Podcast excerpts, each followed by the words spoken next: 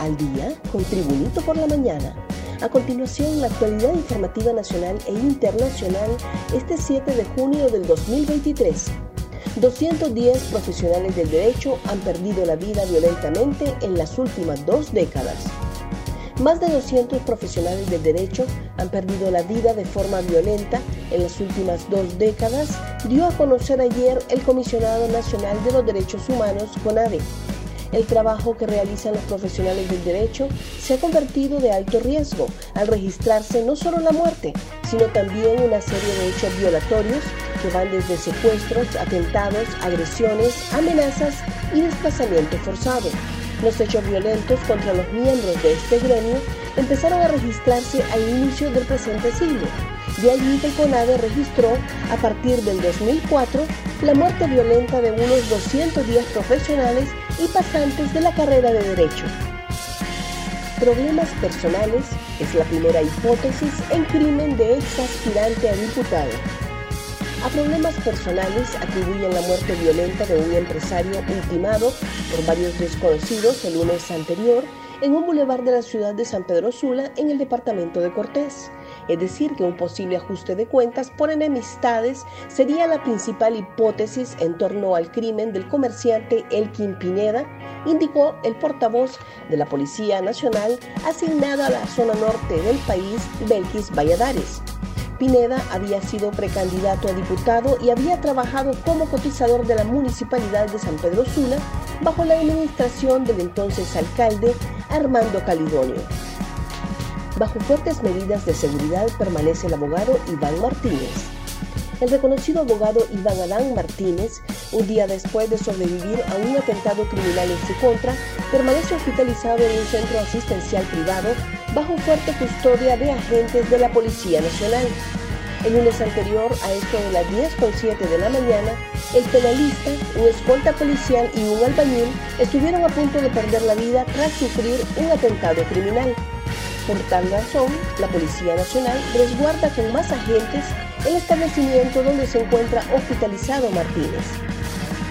Un repaso al mundo con las noticias internacionales y Tribunito por la mañana. El Papa será operado de urgencia por un riesgo de obstrucción intestinal.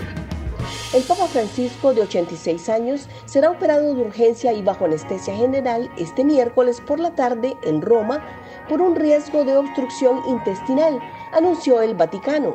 La intervención quirúrgica resulta necesaria por la agravación de los síntomas presentados por el sumo pontífice, indicó su equipo médico y requerirá varios días de hospitalización, precisó el director del servicio de prensa de la Santa Sede, Mateo Bruni. Noticias nacionales con Tribunito por la mañana. Según Pichu Zelaya, la Sisi debe de tener independencia y autonomía. La diputada del Partido Libertad y Refundación Libre, Xiomara Zelaya Castro, descartó la figura de querellante adhesivo para acelerar la instalación de la Comisión Internacional de Lucha contra la Corrupción y la Impunidad en Honduras y apuntó a la opción de una reforma constitucional para que tenga independencia y autonomía.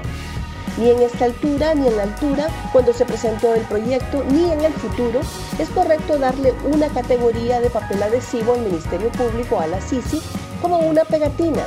Es incorrecto, ya que conocemos que el Ministerio Público necesita reformas internas importantes con el objetivo de que de verdad exista combate a la corrupción, expresó la diputada. Nueva variante del COVID-19 todavía no entra al país. La Secretaría de Salud aseguró que tras realizar varios estudios no se han registrado casos de la nueva variante del COVID-19 en el país. Pamela Olivera, coordinadora de la vigilancia del COVID-19, explicó que el Laboratorio Nacional de Virología realizó el estudio para la secuenciación genética para saber si la variante XBB.1.16 ya se encuentra en el país y hasta el momento no está. 8.4% de hogares sigue siendo víctima de la extorsión. La Asociación para una Sociedad Más Justa presentó su informe Extorsión bajo la lupa, en el que se han evaluado los seis meses de estado de excepción que ha vivido Honduras y se registró que al menos el 8.4% de los hogares hondureños siguen siendo víctimas de extorsión. Han destacado que de los 30 puntos que se establecieron como parte de las acciones contempladas en el Plan Integral de Tratamiento de la Extorsión y Delitos Conexos, solo uno se ha cumplido. Gracias por tu atención. Tribunito por la Mañana te invita a estar atento a su próximo boletín informativo.